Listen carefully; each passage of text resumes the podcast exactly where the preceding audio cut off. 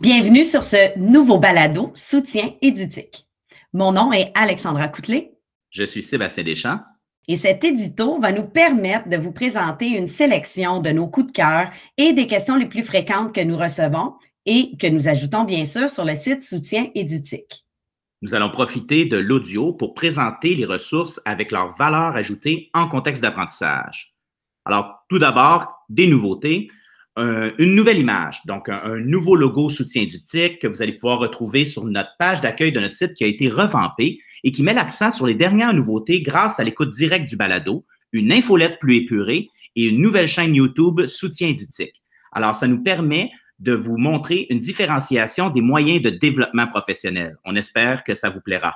On espère que ça va vous aider à réfléchir à différents liens en lien avec votre pratique professionnelle, bien sûr, mais sans avoir les yeux rivés devant un écran tout le temps. Vous pouvez donc nous amener avec vous pour aller prendre une marche. Voici les cinq éléments retenus pour cette infolette. Tout d'abord, le rapport d'absence de plagiat. C'est une nouveauté dans Classroom qui permet de comparer le texte d'un travail d'élève à ce qui se trouve sur Internet. C'est un nouvel outil qui permet de mettre en évidence le droit d'auteur, travailler sur la validation des sources, ainsi que de pratiquer la synthèse de l'information. Le fameux mets dans tes mots, là, ben ça se pratique. Nous avons enregistré deux courtes vidéos expliquant la valeur ajoutée autant pour l'élève que pour l'enseignant. C'est un outil qui est davantage pédagogique que de surveillance et nous vous montrons à quel point il peut être bénéfique dans un contexte d'apprentissage.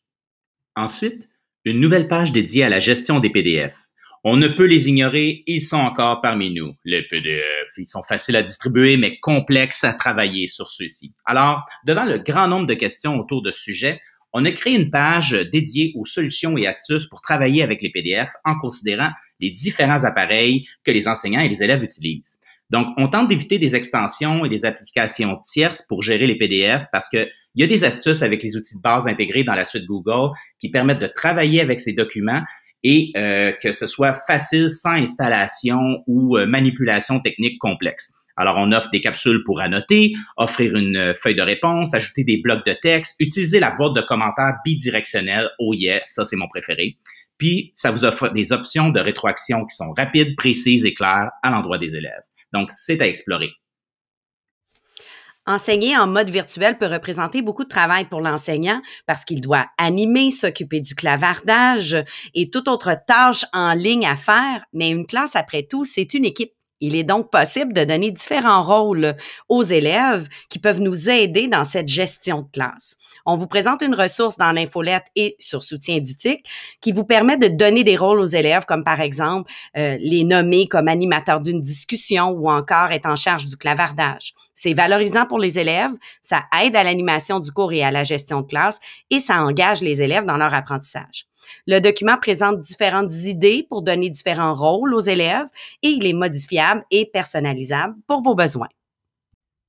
Saviez-vous que vous avez accès à un clavier d'émoticônes ou d'emoji directement de vos appareils, que ce soit un PC, un Chromebook ou autre? On vous présente dans les follettes et sur soutien édutique les raccourcis clavier qui vous permettront d'accéder rapidement à toute la panoplie d'émoticônes disponibles. Des petites idées pédagogiques pour les utiliser. Vous pourriez, par exemple, montrer à vos élèves comment y accéder et ensuite répondre à une question dans Google Classroom par un emoji suite à un cours ou une activité pour prendre le pouls de votre classe. Vous pourriez aussi l'utiliser dans Google Classroom pour organiser vos thématiques. Par exemple, si vous avez une section roman, vous pourriez mettre un petit livre au début du titre du roman pour que ce soit très visuel. Une section du vocabulaire pour de l'hiver, par exemple, pour avoir un petit flocon ou un petit bonhomme de neige.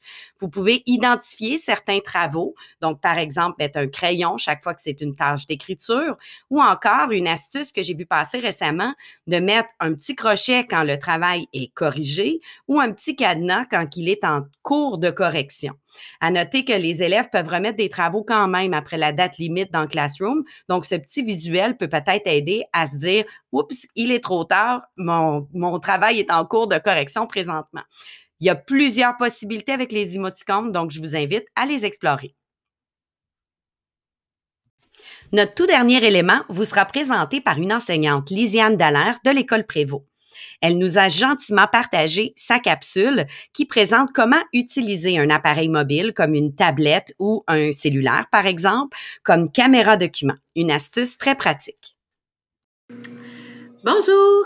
Donc, euh, j'ai fait une petite capsule pour l'utilisation d'un second appareil, que ce soit un iPad ou un cellulaire, euh, comme caméra document, parce que j'avais plusieurs collègues qui me questionnaient sur la meilleure façon euh, de lire une histoire à un élève pour qu'il puisse voir les pages du livre ou encore de faire des manipulations de mathématiques ou de présenter une recette et que les élèves voient les mains de l'enseignant pendant qu'il faisait.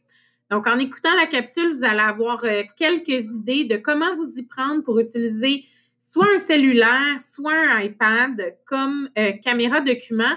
Ça a plein d'avantages. La caméra a une meilleure qualité que ce qu'on peut retrouver dans les caméras documents euh, bon marché. Donc, en espérant que ça vous soit utile, bonne journée. Suivez-nous en visitant notre site soutien d'UTIC au monurl.ca barre oblique et et vous abonner à notre infolettre. À bientôt!